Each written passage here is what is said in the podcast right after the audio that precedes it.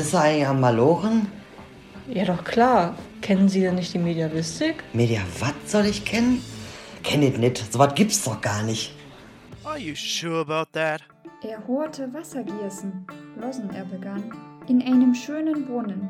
Das taten Wiesü wieb, die wollten sich da kühlen und badeten ihr Lieb.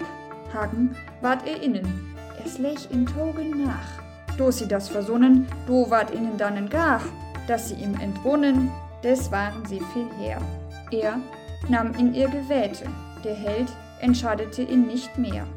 Sie swebten sam die Vogele vor im Uf der Flut, des duchten in ihr Sinne stark Hundegurt. Schönen guten Tag zusammen. Willkommen zu einer neuen Folge Media Watt, euer Podcast aus dem Ruhrgebiet. Heute mit Sam. Und mit Pat. Ja, Pat, was gibt's Neues? Hm, was gibt's Neues? Gar nicht so viel. Es sind immer noch Semesterferien. Und das erste, was mir gerade aufgefallen ist, wir haben ja gerade schon das Zitat gehört. Kam es dir irgendwie bekannt vor? Ich muss sagen, es kam mir schon sehr bekannt vor. Ich glaube, Ja? wir hatten schon mal in einer anderen Folge etwas über diesen, über diesen Text. Ja, das ist schon nicht schlecht. Ja. Aber, aber Ja, wir, schon mal angeteasert. Genau, wir wollen ja jetzt nicht zu viel verraten, weil wir haben ja auch wie immer heute einen Gast. Vielleicht ist unseren Zuhörerinnen und Zuhörern was aufgefallen. Und ich glaube, es ist jetzt die dritte oder vierte Folge in Folge. Ich glaube, es ist die dritte. Die dritte. Das ist die dritte. Die dritte Folge mit der Kombination Sam und Pat. Und natürlich werden die ganzen Leo-Fans jetzt sagen, hey, wo ist denn unsere Leo geblieben? Ja, wo ist Leo eigentlich geblieben, Sam? Ja, die äh, Liebe hat gesagt, sie ist im Moment auch relativ im Stress. Ich glaube, sie hat mir erzählt, sie muss mehrere Hausarbeiten abgeben. Sie ähm, ist ja jetzt auch bald mit ihrem Bachelor fertig, wenn ich das richtig verstanden habe. Also sie wird jetzt im Winter auch den Master anfangen. Ja, und das ist wahrscheinlich sehr, sehr viel Stress, alles auf einmal, weswegen Pat und ich jetzt im Moment ein bisschen mehr vertreten sind als hier. Ich glaube, ihr hattet auch schon das Vergnügen, dass ihr Pat schon seit zwei Monaten hört. Gefühlt, ja. Erst warst du im Gefühlt, Urlaub ja. und dann war jetzt gerade Leo raus. Aber dafür habe ich ja gesagt, nächsten Monat bin ich dann ein bisschen weniger vertreten. Dann habt ihr ein bisschen Ruhe von mir. Immerhin. Dann ist die Leo wieder da. Ist auf jeden Fall Besserung in Sicht. Und dann können Leo und ich euch weiterhin auf die Nerven gehen. Herrlich. Aber es ist noch was Cooles passiert. Wir haben ja jetzt Anfang Oktober und die aufmerksamen Fans von Pergamento Mikrofon werden vielleicht etwas mitbekommen haben. Und zwar kann man bei Pergamento Mikrofon gerade auch die Leo hören und meine Wenigkeit, weil wir hatten einen Gastauftritt bei Pergamento Mikrofon zum Thema breiter Kanon. Das heißt, wenn ihr euch für das Thema Kanon interessiert und wie und warum Literatur überhaupt bei uns als Klassiker bezeichnet wird oder halt nicht und warum so wenig medievistische Texte darin vertreten sind, lohnt sich einmal reinzuhören. War auf jeden Fall eine sehr spaßige Aufnahme. Mm, Es wurde auch schon irgendwie in einer Story, meine ich, angeteasert bei Pergament und Mikrofon. Also solltet ihr uns folgen und komischerweise nicht Pergament und Mikrofon, wäre jetzt die Möglichkeit auf jeden Fall auch äh, den beiden zu folgen. Und natürlich um eure grenzenlose Lust daran, auch Leos Stimme endlich wieder zu hören. Die könnt ihr damit dann wieder besiegeln. Gutes abschließendes Wort, oder? Herrlich. Möchten wir unseren Gast reinholen? Auf jeden Fall. Dann holen wir unseren Gast rein. Hallo Anna. Hallo. Schön, dass du hier bist. Wir freuen uns auf jeden Fall, dass du es hierhin geschafft hast, beziehungsweise mit uns in dieses Online-Meeting gekommen bist. Möchtest du dich vielleicht einmal kurz vorstellen, für die Leute, die dich noch nicht kennen? Ja, sehr gerne. Also ich freue mich auch sehr, dass ich äh, sozusagen hier sein darf. Ich heiße Anna Dahlke, bin 24 Jahre alt und ich würde heute sehr gerne mit euch über das Thema meiner Bachelorarbeit bzw. das Nibelungenlied sprechen. Und als ich das Nibelungenlied zum ersten Mal gelesen habe, da war ich, wie glaube ich, ganz viele sehr fasziniert von der Figur Hagen und deshalb lautete meine Ausgangsfrage auch, was treibt Hagen an? Warum handelt er so, wie er handelt? Und diese Frage habe ich ursprünglich anhand von zwei Textstellen zu beantworten versucht. Über eine von diesen Textstellen sprechen wir heute etwas genauer, nämlich über die 25. Aventüre, in der Hagen auf zwei zukunftskundige Meerewieb, also Wasserfrauen, trifft. Ja, es klingt auf jeden Fall schon mal mega spannend und das werden wir alles dann gleich im zweiten Teil noch hören, was du da alles so ausgearbeitet hast. Jetzt erklärt sich auch, warum Sam und mir der Text, den wir eingangs gehört haben, so bekannt vorkam. Das Nibelungenlied ist natürlich ein altbekannter Gast auch bei uns. Ich glaube, wie in fast jedem Medievistik-Grundkurs oder so einmal das Nibelungenlied vorkommt, kommt bei uns auch öfters das Nibelungenlied vor. Aber wir starten ja immer damit, dass wir ein bisschen mehr über unseren Gast erfahren möchten. Das heißt, was studierst du oder studierst du überhaupt noch? Was hast du studiert? Inzwischen darf ich auch sagen, ich habe studiert und zwar an der Karl von Ossietzky Universität in Oldenburg die Fächerkombination Deutsch-Geschichte für das gymnasiale Lehramt. Anfang dieses Jahres habe ich sozusagen meinen Master beendet und ich habe dann aber entschieden, nicht direkt ins Referendariat zu gehen, sondern dem Ganzen noch ein Promotionsstudium anzuschließen. Das ist ja schon mal sehr ungewöhnlich, aber auch sehr cool. Ich meine, man kennt das, Leute, die Lehramt studieren, dann auch direkt ins Referendariat gehen und dann direkt auf den Lehrerberuf hinarbeiten. Jetzt ist so ein Promotionsstudium doch ein ungewöhnlicher Schritt für jemanden, der Lehramt als erstes favorisiert hat. Aber was hat es eigentlich mit einem Promotionsstudium auf sich? Was machst du da jetzt anders als in einem normalen Studium? Bist du denn eigentlich überhaupt noch Studentin dann? Ja, also ehrlich gesagt erscheint mir der Unterschied gar nicht so groß, denn man strebt zwar jetzt einen anderen Abschluss an, nicht mehr den Master, sondern eben die Promotion, aber man ist weiterhin ganz normal als Student oder Studentin immatrikuliert. Das heißt, ich kann in der Mensa vergünstigt essen, die Bibliothek nutzen, mit dem Semesterticket fahren und so weiter. Ich kann auch Seminare belegen, natürlich vor allem in der Medievistik, muss das aber nicht tun. Das ist also kein strukturierter Promotionsstudiengang, sondern das einzige woran ich glaube, nicht mal obligatorisch, aber natürlich teilnehme, ist ein Doktorandenkolloquium. Und das ist dann eine institutsübergreifende Veranstaltung, in der man halt die Möglichkeit hat, zusammen mit anderen Doktoranden über seine Arbeitsfort- oder auch mal Rückschritte zu sprechen. Und das Ganze findet bei uns äh, eben fächerübergreifend statt. Das heißt, man hat auch mal Einblicke in anglistische Forschungsprojekte oder in Forschungsprojekte aus der Niederlandistik, ganz verschiedenes. Möchtest du dein Thema auch vorstellen oder möchtest du das noch nicht teasern? Hast du schon ein festes Thema für die Promotion? Ich habe einen Arbeitstitel und es soll um Wolframs von Eschenbach Parzival gehen. So viel steht schon fest. Da hast du dir einiges vorgenommen. zählt ja bei uns zumindest auch irgendwie zu den Klassikern, ne? Ja, und äh, bei Wolfram oder im Parzival spielt ja Gott auch eine große Rolle und das finde ich immer toll. Jetzt hast du eben schon gesagt, du hast in Oldenburg studiert und bist auch immer noch in Oldenburg an der Uni. Wie ist Studieren in Oldenburg? Was ist in Oldenburg besonders? Was ist cool in Oldenburg und was ist vielleicht gar nicht so cool in Oldenburg? Also ganz allgemein kann ich sagen, ich habe super gerne in Oldenburg studiert, aus verschiedenen Gründen. Die Stadt ist sehr schön, sie ist auch im Krieg nur wenig zerstört worden. Man kommt mit dem Fahrrad überall hin, das muss man auch. Die Verkehrssituation ist äh, wie in allen deutschen Städten so, dass es häufig Stau gibt und leider keine Busspuren. Ähm, insofern, also Fahrradfahren sollte man können und mögen. Es gibt zwei Campusse an der Universität, die aber sehr nah beieinander liegen. Das ist auch schön, finde ich. Man muss also nicht irgendwie durch die ganze Stadt hetzen. Oldenburg hat natürlich auch als ehemaliger Freistaat ein Staatstheater und äh, da kann man also als Student auch vergünstigt Eintritt erhalten, Restkarten sogar umsonst abholen. Das ist also eine Möglichkeit, die man als Student in Oldenburg unbedingt nutzen sollte.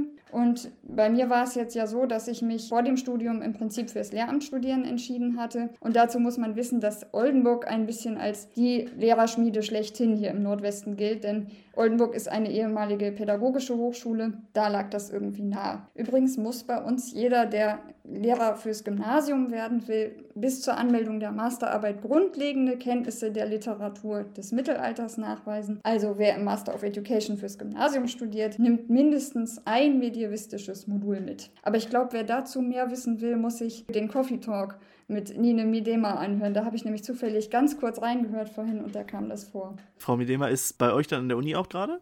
Nee, die, die ist, glaube ich, in Saarbrücken oder so. Aber dann meinst du einfach nur, dass auch für angehende LehrerInnen Medievistik wichtig sein sollte. Ja, und dass das vor allem, glaube ich, keine Ausnahme ist bei uns, sondern das kommt anscheinend an mehreren Universitäten vor, dass man da so eine breite Aufstellung des germanistischen Feldes kennenlernt. Ja, das ist ja auch jetzt schon mal ein mega guter Übergang zu unserer Standardfrage. Warum eigentlich Medievistik? Jetzt hast du schon gesagt, du kommst aus der Lehrerschmiede Oldenburg und hast selbst das Lehramtsstudium absolviert, bist dann in die Promotion jetzt äh, eingestiegen gerade. Warum in der Medievistik? Sowohl Studium offensichtlich als ein Teil deines Studiums und offensichtlich jetzt auch fokussiert in der Promotion. Wie kam es dazu? Also genau, wie gerade schon angedeutet, hat die Medievistik bei uns an der Universität, glaube ich, eine relativ große Rolle gespielt. Man lernt schon in der Einführungsvorlesung Hartmanns Iwein und Hartmanns Erek kennen. Da muss ich einfach sagen, ich glaube, ich bin dazu gekommen, weil ich wirklich tolle Lehrende hatte, die mit ihrer Begeisterung mein Interesse an diesen Texten geweckt haben. Denn als ich mit dem Vorhaben, Germanistik zu studieren, an die Uni gekommen bin, da hatte ich eigentlich die Idee, ich möchte Goethes Faust lesen. Den kannte ich auch schon aus der Schule. Ich finde Goethes Faust immer noch großartig und ich finde, ähm, jeder, der diesen Text nicht kennengelernt hat, verpasst was in seinem Leben. Aber ich habe eben mit der Zeit gemerkt, dass sich diese existenziellen Fragen, die mich immer fasziniert haben, die sich ein Johann Goethe gestellt hat, dass sich die eben auch Hartmann von Aue schon gestellt hat. Also Schuld spielt ja da zum Beispiel eine ganz große Rolle. Insofern fällt mir das schwer, so ein Alleinstellungsmerkmal der Medievistik herauszukristallisieren. Aber was sicherlich besonders ist und was mich auch besonders begeistert, ist die Überlieferungssituation mittelalterlicher Texte. Denn es gibt ja meistens nicht nur eine Handschrift, sondern mehrere. Und wenn man dann die Möglichkeit hat, mehrere Handschriften, zum Beispiel des Nibelungenliedes, miteinander zu vergleichen, dann gewinnt man eben Einblicke in die zeitgenössische Aneignung, auch Deutung einer solchen Sage, kann vielleicht sogar Rückschlüsse auf einen gesellschaftlichen Diskurs ziehen. Diese Vergleichsmöglichkeiten zwischen verschiedenen Handschriften, die gefallen mir an der Medievistik besonders. Das ist auf jeden Fall eine sehr, sehr coole Begründung. Es ist ja schon ein Alleinstellungsmerkmal für mittelalterliche Texte, je nach Zeit natürlich, dass sie eben nicht gedruckt sind, nicht beliebig vervielfältigbar sind, außer halt über neue Abschriften oder vielleicht sogar neue Versionen oder neue Interpretationen. Zahlreiche Möglichkeiten gibt es da, die es vielleicht später nicht mehr gibt, wenn man in die neue deutsche Literaturwissenschaft geht ein bisschen fernab vom Studium. Was machst du außerhalb deines Studiums? Ich lese sehr gerne, aber nicht nur mittelalterliche Literatur, sondern natürlich auch jüngere Literatur. Also vor allem historische Romane, wobei ich das irgendwie auch ein bisschen schwierig finde, weil man sich immer nicht sicher ist, war das jetzt wirklich so oder gehe ich da gerade dem Autor auf den Leim. Ich lese auch gerne Biografien. Auch da bin ich eigentlich ein bisschen zwiespältig, weil ich irgendwie finde, man sollte jetzt nicht jeden noch so privaten Briefwechsel analysieren und veröffentlichen. Aber andererseits bin ich, äh, wie glaube ich jeder Mensch, unfassbar neugierig und interessiere mich deswegen also für verschiedenste Lebensgeschichten. Immer mit der Hoffnung verbunden, da vielleicht auch ein bisschen was daraus lernen zu können. Hast du einen Autor, den du unseren Zuhörerinnen und Zuhörern empfehlen kannst? Für historische Romane zum Beispiel? Mir würde sofort einer einfallen, den ich sehr gut finde. Ja, ich habe äh, mehrere hier stehen. Moment, da muss ich mal. Äh, Silvia Lott, die schreibt so Inselromane, also wer gerne leichte Unterhaltung mag. Dann habe ich hier stehen Daniel Mellem, die Erfindung des Countdowns. Das ist der letzte historische Roman, den ich gelesen habe. Den würde ich äh, weiterempfehlen. Habe ich innerhalb eines Tages gelesen. Aber ich lese Bücher immer innerhalb eines Tages. Deswegen lese ich auch nicht so oft. Ich brauche keine Lesezeichen, sondern ich möchte es eigentlich dann von vorne nach hinten durchlesen. Und ansonsten davor habe ich gelesen Wolfgang Büscher, ähm, Ein Frühling in Jerusalem. Das ist kein Roman, sondern das ist ein Reisebericht, auch wunderschön, äh, für Leute, die gerne mal was über Israel hören wollen. Das sind auf jeden Fall schon mal ein paar richtig gute Literaturtipps. Von mir könnt ihr euch gerne noch Robert Harris mitnehmen. Und Sam, hast du auch noch welche? Nee, ich wollte eigentlich äh, die Anna fragen, wie lange sie dann braucht für so einen Roman, wenn sie den am einen Tag durchliest. Das würde mich ganz so gerade interessieren. äh, das letzte Mal habe ich auf die Uhr geguckt bei der Erfindung des Countdowns acht Stunden. War das auch dein Countdown? wow. Der war furchtbar schlecht, aber der musste jetzt kommen. Das, das, ist beeindruckend, weil ich ein unglaublich langsamer Leser bin. Das heißt, ich brauche ja. Ewigkeiten für Dinge. Ja, ich lese schnell, wahrscheinlich auch manchmal oberflächlich und das Buch ist auch nicht so dick. Also weiß ich jetzt nicht, wie viele Seiten, aber ähm, ach nee, das sieht man ja nachher eh nicht, aber ihr seht es jetzt. Also ich würde schätzen, drei Zentimeter dick ist es. Schön, auf jeden Fall. Toll, toll. Also du bist eine begeisterte Leserin. Aber du machst auch noch andere Sachen außerhalb des Studiums. Und das ist ja auch der Grund ein bisschen, warum du heute hier bist. Weil wir auch eine Vergangenheitsverbindung haben, wenn man so möchte. Und zwar warst du ja 2020 die Gewinnerin der Konferenz für studentische Forschung an der Universität Hohenheim. Und Jetzt frage ich dich erstmal, wie kamst du dazu, da einen Beitrag einzureichen? Das ist offensichtlich eine Konferenz, wo es darum geht, dass Studenten und Studentinnen ihre Forschung vorstellen können. Und die Universität Hohenheim ist dafür bekannt, dass sie Agrarwissenschaften als Fokus hat. Das heißt vor allem landwirtschaftliche und damit auch verbunden soziologische und wirtschaftliche Themen. Dann kommt Frau Anna Dahlke und möchte gerne mit ihren medievistischen Themen punkten und schafft das auch noch. Das war ganz spontan. Ich saß bei meiner Oma, die hat ein großes Haus und dort äh, habe ich an meiner Masterarbeit gesessen und irgendwie im Stud-IP rumgeklickt, die Veranstaltungsankündigung gesehen, festgestellt, okay, die Bewerbungsfrist ist noch einen Tag lang. Ich könnte da also noch was hinschicken und wäre dann ja auch sozusagen ein bisschen unter Druck, bis dahin so ein bestimmtes Zwischenziel meiner Masterarbeit erreicht zu haben. Ja, und dann habe ich mich ganz spontan sozusagen gemeldet und Rückmeldung bekommen, dass ich dort teilnehmen kann. Jetzt kann ich ja in dem Moment meine Gegenfrage stellen, denn du warst ja auch dort. Wie war das denn bei dir? Ja, ist natürlich eine tolle Gegenfrage. Bei mir war es nämlich ein bisschen anders. Ich habe damals an der RUP gab es InStudies und äh, InStudies hat einen Zweig, der dafür verantwortlich ist, studentische Projekte umzusetzen. Das heißt, Studenten und Studentinnen können Projektideen einreichen und kriegen dafür dann Fördergelder, um diese Projekte umzusetzen. Und da war ich relativ lange aktiv. Meine Chefin, in Anführungszeichen, hatte dann gesagt, hey, da ist diese Konferenz, nimm doch mal da teil mit einem Projekt. Das war 2019 das erste Mal und seitdem bin ich jedes Jahr da gewesen, weil ich es einfach eine, eine coole Sache finde, wenn Studis ihre Forschung vorstellen und man voneinander lernen kann auf einer ganz anderen Ebene, die nicht so stark hierarchisch ist und man viel mehr auf Augenhöhe ist und trotzdem viel voneinander lernen kann. Das fand ich eine sehr angenehme Geschichte. Und deshalb wundert es mich, dass du so komplett alleine darauf gekommen bist, weil mir wäre es nie in den Sinn gekommen, zu suchen, hey, gibt es eigentlich eine Konferenz für studentische Forschung? Nee, stimmt. Gesucht habe ich danach auch nicht gezielt. Es war mehr so ein Zufallsfund. Würdest du denn sagen, das war eine Erfahrung, die dich bereichert hat? Auf jeden Fall, ja. Weil ich eben die Möglichkeit hatte, mein Projekt mal einer, wenn auch kleinen, interessierten Öffentlichkeit vorzustellen. Und diese Chance, die hat man als Student eben nicht so oft sehe ich auf jeden Fall ganz genauso. Dadurch, dass du ja dann auch mit einer von zwei medievistischen Beiträgen das ganze Ding abgeräumt hast und da dann sogar einen Preis gewonnen hast, unter anderem die Keynote auf der nächsten studentischen Konferenz zu halten, das war dann die International Student Research Conference der Zeppelin-Universität in Friedrichshafen. Herrgott, langer Satz. Und du musstest dann auf einmal eine Keynote halten. Und diesmal an der Universität, die zwar nicht mit Agrarwissenschaften viel zu tun hatte, sondern dann auf einmal mit Wirtschaftswissenschaft. Wie bist du da rangegangen, dass du dann auf einmal eine Keynote, also sowas wie einen Eröffnungsvortrag halten musst, als Medievistin, die dann auf einmal an der Wirtschaftsuni ist? Das finde ich furchtbar schwer, mir vorzustellen. Also ehrlich gesagt wusste ich, als ich diese Keynote vorbereitet habe, gar nicht, dass die Zeppelin-Universität eine wirtschaftswissenschaftlich geprägte Privatuniversität ist. Denn ich hatte zu diesem Zeitpunkt oder in dieser Zeit eine Vertretungsstelle an einer Grundschule, mit der ich zeitlich wirklich total ausgelastet war. Und insofern habe ich äh, mir einfach gedacht, ich nehme das Konferenzmotto auf, das hieß nämlich Research Jungle und frage mich mal und die anderen mal, was überhaupt ein Research Jungle sein soll. Und von diesem Motiv der Recherche, also der Suche, bin ich dann irgendwie zu Wolframs Parzival gelangt und von da konnte ich dann den Bogen irgendwie noch weiter spannen bis zu Thomas Kuhn und seiner Wissenschaftstheorie. Und Thomas Kuhn erschien mir irgendwie für studentische Forschung auch deshalb passend, weil der ja einer ist, der davon ausgegangen ist, dass Innovationen oftmals von Leuten hervorgebracht werden, die überspitzt gesagt keine Ahnung haben, weil sie mit den etablierten Paradigmen eben noch nicht vertraut sind, insofern auch in der Lage, diese in Frage zu stellen. Das passte gut zu studentischer Forschung. Das finde ich ein super tolles mhm. Zwischenfazit, dass wir sagen können, dass die Leute, die am wenigsten Ahnung haben, manchmal das offenste Mindset haben und Dinge nach vorne bringen können. Das finde ich ein super Zwischenfazit. Möchtest du denn irgendwelche Empfehlungen an Studierende geben, die auch mal Bock haben, auf so eine Konferenz teilzunehmen? Aber wenn es bei dir so unkompliziert war, gibt es da überhaupt Tipps? Warte nicht auf andere. Warte nicht darauf, dass dir jemand auf die Schulter klopft und sagt, Du könntest das wohl. Das passiert ganz selten. Da hattest du zum Beispiel Glück. Ich hatte Glück, dass ihr mich gefragt habt, ob ich an dieser Podcast-Folge teilnehmen möchte. Aber die Regel ist das eben nicht. Und dann muss man das machen wie Schmidt-Schnauze und sagen, ich will das, ich mach das. Mega cool. Möchte ich so stehen lassen, können wir unterstreichen. Dass, wir könnten jetzt hier die Folge beenden und ich wäre unglaublich glücklich.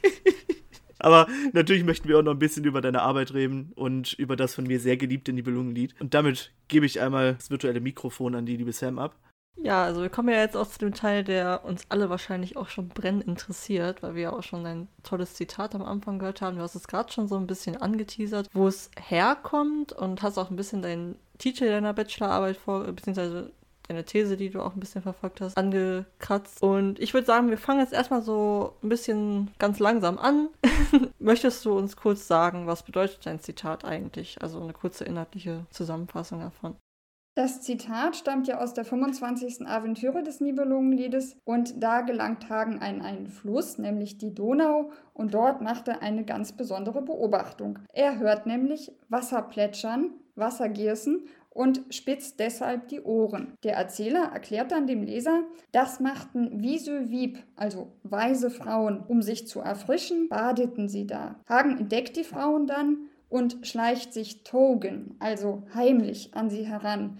Und dann macht er etwas, das für den Leser völlig unerwartet kommt. Er nimmt ihnen nämlich die Kleidung weg. Die müssen wohl irgendwie noch am Ufer rumliegen. Im nächsten Moment baden die Frauen dann nicht mehr nur, sondern sie schweben Sam die Vogele, also wie die Wasservögel, wie die Vögel, vor ihm auf der Flut, auf dem Wasser, auf den Wellen, auf der Flut.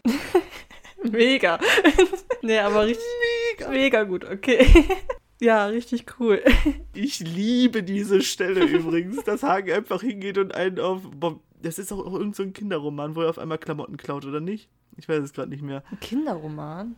Ja, es gibt irgendeinen Kinderroman, wo der auch irgendwie, das ist von irgendeinem so einem Strolch, ich weiß aber nicht mehr was. Also, so wie. Oh, das weiß ich nicht. Aber dieses Motiv mit dem, Kleid mit dem Diebstahl der Kleidung, das kann gut ich, sein. ich denke irgendwie immer an Tom Sawyer, aber es ist nicht Tom Sawyer. Nur das Setting ist irgendwie dasselbe. Und ich finde diese Szene so gut, weil ich stelle mir immer so Spitzbube Hagen vor, der sich so anschleicht die Kleidung und dann wieder wegläuft.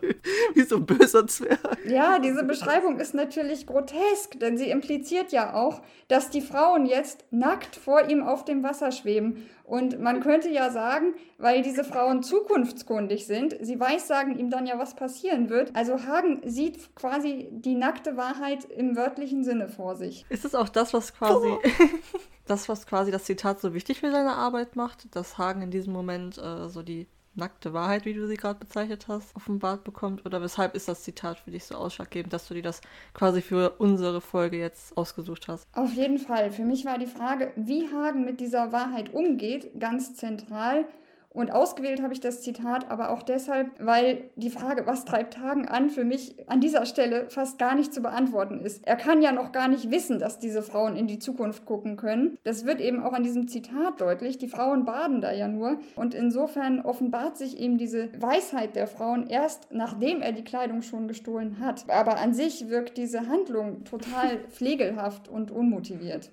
Welcher These bist du nachgegangen in deiner Arbeit? Meine Ausgangsthese oder meine Ausgangsfragestellung war eigentlich erzähltheoretischer Natur. Wenn man fragt, was treibt Hagen an, dann betrifft das ja auch die Handlungsmotivierung. Also erzähltheoretisch lässt sich ja unterscheiden zwischen kausaler Motivierung, der Motivierung durch normale Ursache-Wirkungszusammenhänge, zum Beispiel Kriemhild lud ihre Geschwister zu sich ein, weil sie Rache an dem Mörder ihres Mannes nehmen wollte. Und dann gibt es aber häufig, vor allem in mittelalterlicher Literatur, auch so etwas wie finale Motivierung. Diese Motivierung vom Ende her, die geht eben davon aus, dass es innerhalb der erzählten Welt, man kann auch sagen innerhalb der Diegese, eine übernatürliche Macht, in der Regel Gott, gibt, die das Ende verantwortet und intendiert. Und wenn ich sage innerhalb der erzählten Welt oder intradiegetisch, dann bin ich eben nicht mehr auf der Autorebene. Ich gehe davon aus, für den Dichter oder für den Urheber des Nibelungenliedtextes hat der Untergang der Burgunden sicherlich sozusagen als Textziel festgestanden. Aber eine erzähltheoretische Fragestellung ist nun eben, wie dieses Textziel intradiegetisch überschrieben wird. Mit welchen Ursachen, mit welchen Motivationen. Man könnte auch fragen, woraus resultiert in der Deutung des Textes eigentlich der Untergang der Burgunden? Resultiert er daraus, dass es einen Gott gibt, der dieses Unheil verantwortet? Oder resultiert es kausal motiviert aus individuellen Entscheidungen der Figuren? Mega cool. Also richtig, richtig, richtig starke These. Ich finde die total cool. Habe ich ja bei unserem Vorgespräch auch mal angesprochen, dass ich ja ein Essay geschrieben habe, wo ich etwas die ja, göttliche Rolle im Nibelungenlied angeschnitten habe. Deswegen hat mich auch das Thema deiner Bachelorarbeit total interessiert. Also ich bin auf jeden Fall gespannt, was du uns auch noch ein bisschen mehr zum deinem Inhaltlichen erzählen kannst. Deswegen würde ich jetzt auch einfach kurz weitermachen. Du hast ja gesagt, dass deine Arbeit sich ja auf die 25. Aventüre stützt. Könntest du nochmal für alle Leute, die jetzt nicht mehr genau wissen, was ist die 25. Aventüre, was ist da genau passiert, ob du uns da nochmal kurz sagen kannst, wie der Inhalt davon ist? Also die 25. Aventüre war für diese Fragestellung so zentral, weil Hagen hier eine Wahlmöglichkeit offeriert wird. Er begegnet ja diesen Wasserfrauen, über die wir schon gesprochen haben, und die verkünden ihm eben, dass keiner von ihnen die Reise ins Hunnenland überleben wird. Und sie empfehlen deshalb auch umzukehren. Und insofern drückt sich hier sozusagen das Paradox zwischen Entscheidungsfreiheit einerseits und zwischen Fügung andererseits aus.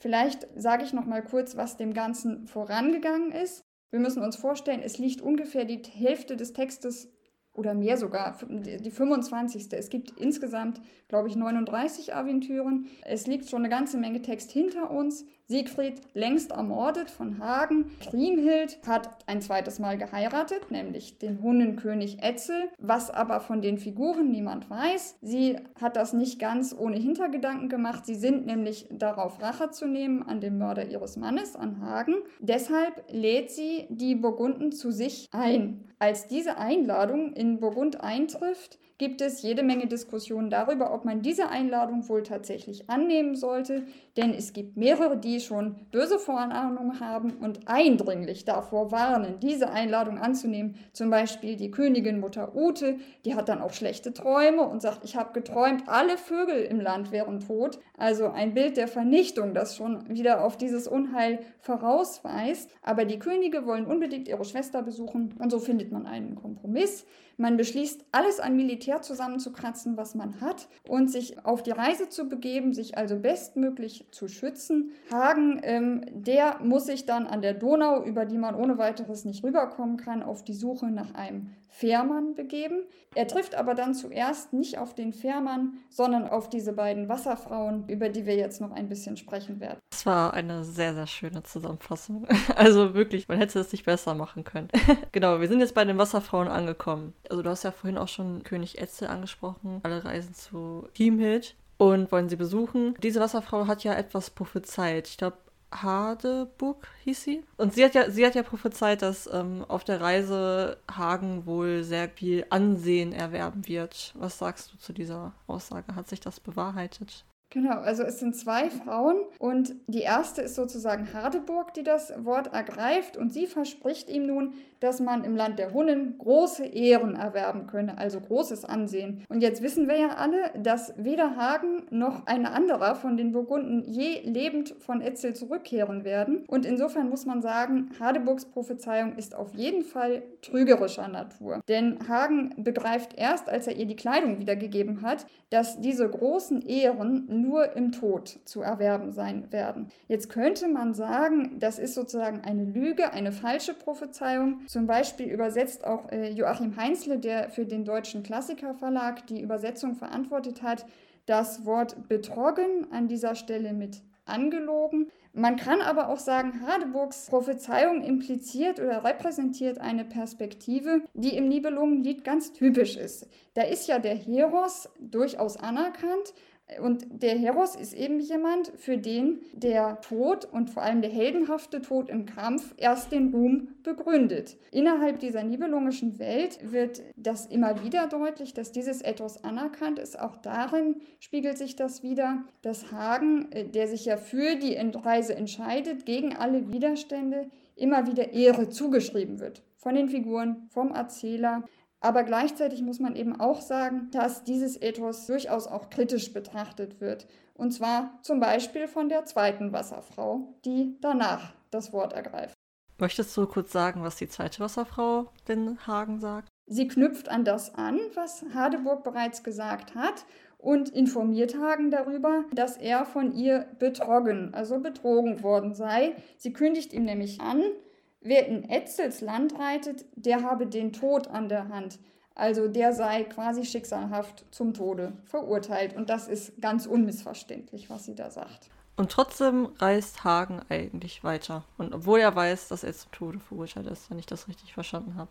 Genau. Ich habe nur gesehen, du hast in deinem Literaturverzeichnis sogar extra die Namen von Hadeburg und von Sieglin aufgeführt, weil du Artikel dazu benutzt hast in deiner Arbeit. Stand da irgendwas dazu drin, warum die so heißen, wie sie heißen? Also ich finde es total toll, dass diese Nachfrage kommt. Ich bin nämlich auch ein großer Fan von Namen äh, und finde immer, also wenn ich Autor wäre, ich würde doch meinen Figuren die Namen nicht zufällig vergeben, sondern mir was dabei denken. Und ich glaube, deswegen lohnt es sich ganz oft äh, über die Assoziationen oder sogar über die etymologischen Bedeutungen von Figurennamen nachzudenken. Naja, und wenn man jetzt das für Siegelind und für Hardeburg recherchiert, dann stellt man fest, dass diese beiden beiden Wasserfrauen durch die Endsilben ihrer Namen als schutzbringende Figuren charakterisiert sind. Denn das mittelhochdeutsche Adjektiv linde meint so viel wie mild, sanft, auch heute sagt man das, glaube ich, noch, und im übertragenen Sinne kann das althochdeutsche Substantiv linta sogar einen Schild aus Lindenholz meinen. Und das althochdeutsche Wort bergern, was ja in Hadeburg drinsteckt, auch in dem Wort Burg im Übrigen, bedeutet eben so viel wie Bergen, in Schutz nehmen. Und die vorderen Bestandteile der Namen, die wiederum verweisen eher auf den Kampf. Sigo, das hört man schon, bedeutet so viel wie Sieg und Hadu ist der Kampf. So ähnlich kann man das zumindest nachlesen im Duden-Lexikon der Vornamen von Günther Drostowski. Das ist die Literaturangabe an dieser Stelle. Mega schön. Dankeschön, dass du da auch meinen kleinen Spleen mit äh, aufnehmen konntest. Weil ich habe mir eigentlich nur Gedanken darüber gemacht. Ich meine, man kennt sowohl, auch die, vor allem die Vorsilben kennt man ja ganz gut. Ich hatte jetzt schon fast vermutet, dass es vielleicht irgendeinen Zusammenhang gibt zwischen Siegelind und Siegfried und Siegmund was ja irgendwie relativ auffällig ist. Aber auch bei Hardeburg, ich habe überlegt, kenne ich denn irgendwelche Figuren, die dieses Hade irgendwo drin haben und kam irgendwie bei Hadobrand raus. Hatte dann irgendwie versucht, eine, eine Verbindung herzustellen, aber hab's nicht hingekriegt. Vielleicht möchte ja irgendjemand, der auch auf Namen steht, in Zukunft mal da ein bisschen nachforschen. Wo kommt denn Hardubrand nochmal vor? Also Siegelind ist ja die Mutter Siegfrieds, wenn ich das richtig im Kopf habe. Ne? Und die ist aber ja auch eine, die schon ganz früh sagt zu ihrem Sohn, ob das wohl eine gute Idee ist. Und die warnt, glaube ich, auch durchaus. Ja, genau. Und Hardubrand gehört gar nicht ins Nibelungenlied rein. Ich glaube, der taucht da nicht mal auf, sondern gehört ins Hildebrandslied, wenn ich mich richtig erinnere. Und es gehört in den, in den Kreis von Dietrich von Bern. Da gehört Hardubrand eigentlich hin. Kleiner Funfact. Aber ich hatte irgendwie versucht, da eine Verbindung zu finden, die es wohl nicht gibt. Also wenn irgendjemand da draußen sich mal mit Namen beschäftigt hat und dazu eine Arbeit geschrieben hat, könnt ihr gerne zu uns kommen. Oder jemand, der das Hildebrandslied. Das wäre auch, das wär cool, auch ja, spannend. Das wäre auch cool. Wir waren bei der zweiten Prophezeiung, genau. Der zweiten Prophezeiung von der äh, zweiten Wasserfrau. So, Hagen reist trotzdem weiter, obwohl er die Prophezeiung gehört hat von den zwei Wasserfrauen. Meinst du denn, Hagen hätte irgendwie der Prophezeiung umgehen können oder hatte da irgendwie einen Entscheidungsspielraum in der Prophezeiung? Weil die Wasserfrauen das ja so darstellen, als wäre es etwas, was quasi unumgänglich wäre. Ja, also ich würde sagen, er hat auf jeden Fall einen Entscheidungsspielraum und zwar außerhalb dieser von den Wasserfrauen zumindest als schicksalhaft dargestellten Verkettung. Ja, sollt du kehren widere, kehr um, sagt Siegelin zu ihm. Das ist seine Alternative, aber die kann er nicht nutzen oder die nutzt er nicht, weil ihm sein wirklich kompromissloser Ehrbegriff das verbietet. Er sieht sich zur Fortsetzung der Reise verpflichtet, auch weil ihm in der 24. Aventüre schon einmal Feigheit vorgeworfen wurde. Das ist etwas, das kann ein Held überhaupt nicht auf sich sitzen lassen. Und dieses an gesellschaftlichen Normen ausgerichtete Verhalten ist im kantischen Sinne natürlich nicht frei aber es ist nicht determiniert, es ist nicht final motiviert. Ja, sehr cool. Ich habe nur wieder blöde Funfact reinzuwerfen. Wie immer bei solchen Aufnahmen, wenn ich dann auf einmal merke, oh, du hast da wieder irgendeine Verbindung zu einem anderen Text gefunden, habe ich wieder komplett unsinnigen Quatsch gefunden. Was heißt unsinniger Quatsch? Wahrscheinlich ist es gar nicht so blöd. Im Valtarius zum Beispiel, da ist ein Motiv, was Hagen immer bekämpfen muss, dass das Gunther ihm vorwirft, er sei feige. Hm. Weil er ihm das immer wieder vorwirft, weil er nicht gegen Walter kämpfen möchte, seinen Kindheitsfreund. Und die ganze Zeit sagt, lieber Gunther, das funktioniert so nicht. Und bis zum Schluss eigentlich sage, nein, ich kämpfe nicht gegen den Walter. Und der Gunther immer sagt, du bist ein feiges Huhn, das geht nicht. Am Ende des Tages wird er aber trotzdem quasi übermannt von seinen Pflichten als Vasall wenn man so möchte. Dann sagt er halt, ja, okay, wenn du jetzt als König da auch in den Kampf ziehst, dann muss ich ja eigentlich mitkommen, weil das verlangt irgendwie mein, mein Stand von mir. Das wird von mir verlangt. Gar nicht so, so irgendwie was Metaphysisches. Es wird verlangt. Und das äh, ist mir gerade nur aufgefallen, dass dieses Feigheitsmotiv für Hagen offensichtlich im gesamten Kreis um Hagen gar nicht so ein unpopuläres ist. Und das finde ich ganz spannend. Ja, und auch dieser Mechanismus von Vasall muss den Mann unterstützen. Äh, das spielt im Nibelungenlied auch später noch eine ganz große Rolle. Genau, also Hagen hat seine Reise jetzt fortgesetzt. Wir haben gerade erklärt bekommen, warum er seine Reise fortgesetzt hat. Er möchte halt seiner Feigheit umgehen. Dann kommt eine andere zentrale These, die du ja in deiner Arbeit auch so ein bisschen ähm, aufgeschnappt hast, nämlich der Mord an Kaplan. Und diese Szene kommt ja irgendwie, finde ich, sehr willkürlich, würde ich sagen. Also was treibt Hagen an in diesem Moment? Es ist ja gar kein Mord, es bleibt bei einem Mordversuch. Aber die, der Grund für diesen Mordversuch ist eigentlich ziemlich klar. Er versucht nämlich, die Wasserfrauenprophezeiung auf ihre Haltbarkeit hin zu überprüfen. Die haben ihm nämlich, das haben wir sozusagen bislang ausgeblendet, nicht nur den Tod aller angekündigt, die ins Hunnenland reisen, sondern auch, dass einer überleben wird. Und zwar der Kaplan, der Priester. Der wird heile in Gunthers Land zurückkehren. Das wird ihm angekündigt Und um diese Prophezeiung zu widerlegen, versucht er den armen Kaplan dann zu ertränken, zu ersaufen.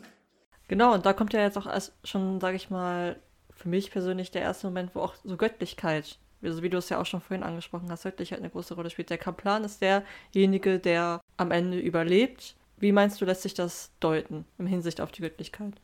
Also ich musste bei dieser Textstelle ganz viel an die biblischen Wundergeschichten denken. Denn auch in der Bibel zeigt sich Gottes Wirken ja meist, wie hier im Nibelungenlied, an einer armen bzw. hilflosen Gestalt. Und der Kaplan wird auch als Gottes Arme beschrieben. Er hat also nichts vorzuweisen außer seinem Gottvertrauen. Und diese Figur ist die einzige, die göttlichen Beistand erhält. Nicht Hagen, nicht Kriemhild, nicht Siegfried, nicht die Könige. Und insofern geht es bei einer Wundergeschichte nicht ausschließlich um den Geretteten oder den Geheilten selber, sondern auch darum, den sozusagen richtigen, den gottgewollten Weg aufzuzeigen, und zwar in diesem Fall den anderen Figuren. Also ich würde sagen, wenn der Kaplan, der ja nun schon berufsmäßig Vertreter christlicher Werte ist, gerettet wird und umkehrt, dann repräsentiert das sozusagen den richtigen Weg. Und indem nun Hagen, der ja die Prophezeiung der Wasserfrauen kennt und weiß, was sie im Hundenland erwartet, ähm, versucht, diese Prophezeiung quasi auf Teufel komm raus zu widerlegen, handelt er gegen diese ihm offenbarte Wahrheit, also offenbarte sozusagen in Anführungsstrichen. Insofern ist dieses Wunder zu deuten als eine Verstärkung der Prophezeiung, als ähm, Empfehlung zur Umkehr. Ich meine, es ist ja auch, sage ich mal, sehr, wenn man so denkt, äh, auch offensichtlich, weshalb der Kaplan ja auch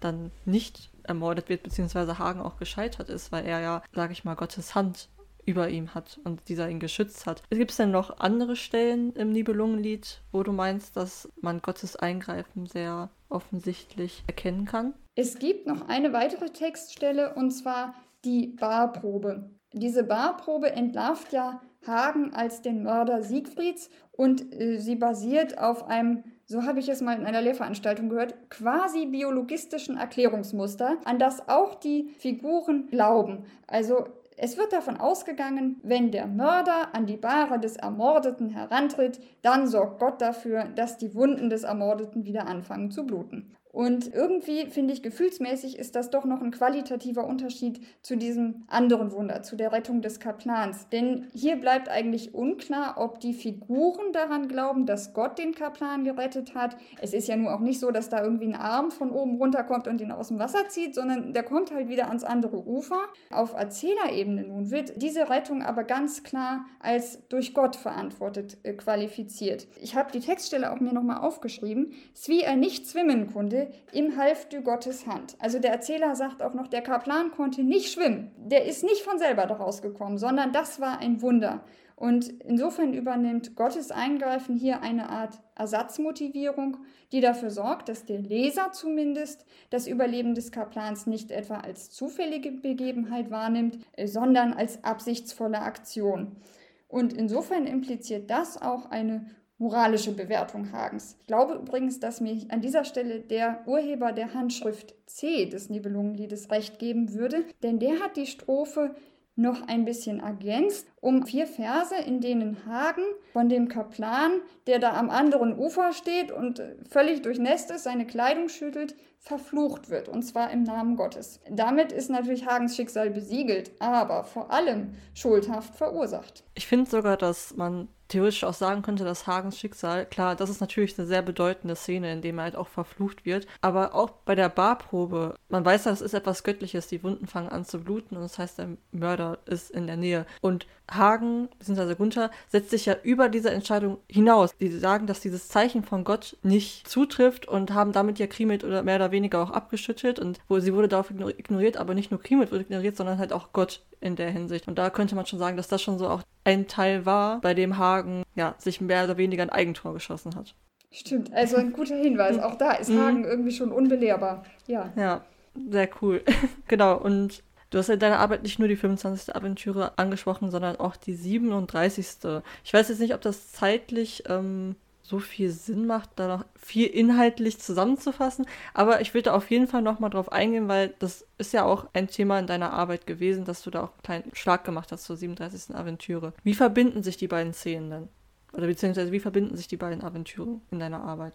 Es geht ja ganz oft darum, dass das Handeln der Figuren vor allem Hagens Handeln in der 25. Aventüre bestimmt ist durch äußere Abhängigkeitsverhältnisse bzw. durch das Lehnsverhältnis und seine Verpflichtung als Vasall, nun die Könige ihrem Willen entsprechend über diesen Fluss zu bringen. Das macht Hagen. Und er sorgt auch noch dafür, dass diese Könige ja nicht an Ehre, ja nicht an Ansehen verlieren, indem sie womöglich auf die Idee kommen, umzudrehen. Also er schließt die Möglichkeit der Umkehr aus, und zwar für alle, nicht nur für sich selber. In der 37. Aventüre sieht man dann, was passiert, wenn mehrere der von den Figuren eingegangenen Loyalitätsverpflichtungen miteinander in Widerspruch geraten. Und zwar sieht man das insbesondere an der Figur Rüdigers. Wer das etwas genauer verstehen und nachlesen will, dem empfehle ich einen Aufsatz, an den ich sozusagen angeknüpft habe, und zwar von Peter Wabnewski. Der ist 1960 erschienen und heißt Rüdigers Schild. Da kann man also ganz gut verstehen, weshalb dieses Handeln der Figuren, wie ich vorhin sagte, im kantischen Sinne zwar nicht frei ist, aber eben auch nicht determiniert. Ich habe jetzt auch noch eine Frage an dich, liebe Anna, bevor wir dann auch langsam uns Richtung Ende bewegen. Und zwar haben wir in unserer fünften Folge auch schon mal über das Nibelungenlied gesprochen, mit Marvin zusammen, der seine mündliche Bachelorprüfung vorbereitet hat. Und da ging es vor allem darum, wie sich Hagen und Siegfried gewissermaßen gegenseitig anstacheln, wo es aber vor allem darum ging, höfisches und heroisches bzw. heldenepisches Verhalten gegeneinander zu halten. Das heißt, du hast öfters jetzt auch schon den Begriff der Ehre zum Beispiel benutzt, den man ja ganz ambivalent einordnen kann. Und was würdest du sagen, spielen vor allem in der 25. Aventüre? Spielt da persönliche Verbindung oder höfisches Verhalten im Gegensatz zu heldenepischem Verhalten überhaupt eine Rolle? Hat Hagen eine heldenepische Seite, die da vielleicht gerade durchkommt, weil er dem Tod trotzen will oder der, der Vorhersage der Meerfrauen? Gibt es da irgendwas? Also um mir diese beiden Seiten sozusagen auch nochmal zu verdeutlichen, äh, würde ich mir einfach gerade nochmal Gunther vergegenwärtigen. Gunther ist ja Prototyp des höfischen Herrschaftsprinzips. Gunther ist König, weil sein Vater König war und als solcher sieht er sich als legitimer Nachfolger. Und Siegfried ist eben Vertreter eines sozusagen mythischen Herrschaftsprinzips, äh, nachdem dem Stärksten auch die beste zugehört. Und Hagen nun erscheint mir als ein Mischtypus. Einerseits partizipiert Hagen, genau wie Siegfried, an so einer mythisch übernatürlichen Welt, insbesondere durch diese Begegnung mit den Wasserfrauen, die ihn ja auch in seinem Wissen über die anderen Figuren deutlich erhebt. Und gleichzeitig muss man sich natürlich fragen, für wen tritt Hagen denn ein? Er tritt ein für König Gunther, für das höfische Herrschaftsprinzip. Als dessen Verteidiger, Verhandler, Ratgeber tritt er eigentlich auf.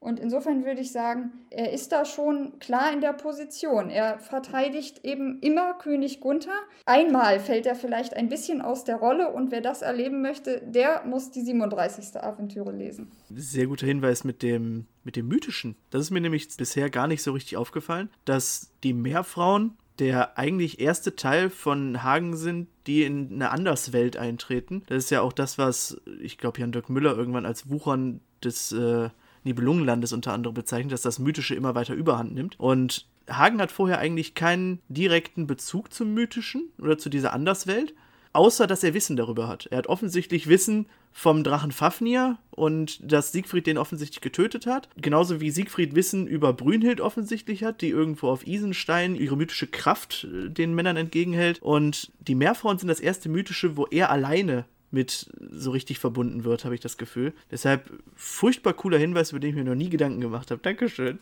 Ja, sehr gerne. Ich finde einfach diese Textstelle wahnsinnig toll. Es ist definitiv meine Lieblingsaventüre. Wir sind jetzt auch langsam schon mal zum Ende gekommen, aber ich habe eigentlich auch noch eine ganz zentrale Frage an dich, die du uns jetzt nochmal ausführlich beantworten kannst. Und zwar, eigentlich ist es ja sogar deine Frage gewesen, was treibt Hagen denn eigentlich jetzt nun an?